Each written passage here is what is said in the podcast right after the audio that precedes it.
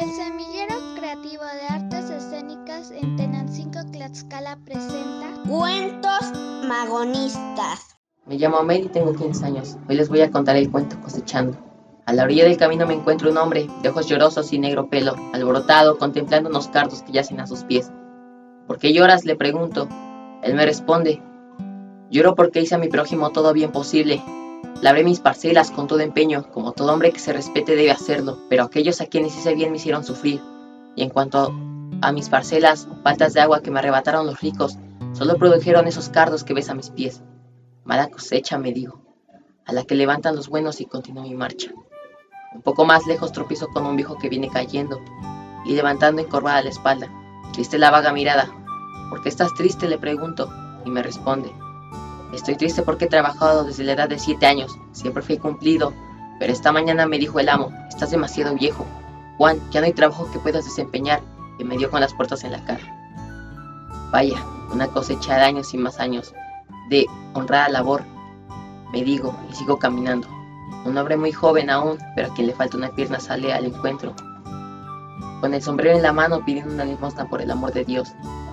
Según él mismo expresa que algo parecido a un gemido, ¿Por qué gimes? le pregunto. Él me dice, Madero nos dijo que íbamos a ser libres y felices, con la condición de que lo ayudemos a subir la presidencia de la República. Todos mis hermanos y mi padre mismo murieron en la guerra. Yo perdí mi pierna y mi salud, quedando las familias a todo un pan pedir. Esa es la cosecha de los que luchan por encumbrar tiranos y sostener el sistema capitalista, me digo, y sigo adelante. A poco andar me encuentro con un grupo de hombres de flojo andar y mirada taciturna, los brazos caídos, leyendo entre sus rostros desaliento y angustia, a un cólera. ¿Qué motiva vuestro disgusto? Les interrogo. Salimos de la fábrica, dicen. Y después de trabajar 10 horas apenas ganamos para una miserable cena de frijoles. No son estos los que cosechan, me Si nos osamos, continúo mi camino, y es de noche, los grillos cantan sus amores a las grietas de la tierra.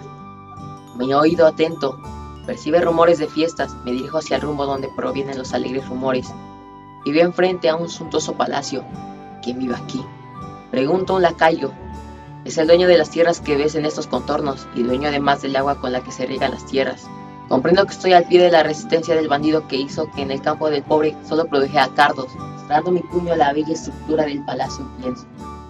Tu próxima cosecha, Borges Brigón, tendrás que levantarla con tus propias manos, porque sábelo, los esclavos están despertando.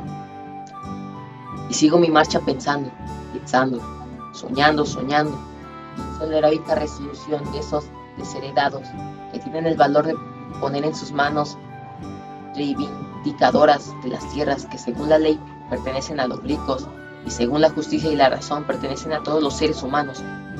Sueño en la alegría de los hogares humildes después de la expropiación, los hombres y las mujeres sintiéndose realmente humanos, los niños jugueteando, riendo, gozando, llenos sus estomaguitos de alimento sano y bastante, la rebeldía nos dará la mejor de las cosechas, pan, tierra y libertad para todos. Publicado en Regeneración, cuarta época, número 69, 23 de diciembre de 1911, página 3. Semilleros Creativos es parte de la formación artística comunitaria. Somos un grupo permanente de creación colectiva de niñas, niños y jóvenes que buscan construir diálogos creativos y relaciones solidarias en nuestros entornos sociales y comunitarios. Cultura Comunitaria, Secretaría de Cultura, Gobierno de México. Este programa es público, ajeno a cualquier partido político. Queda prohibido el uso para fines distintos a los establecidos en el programa.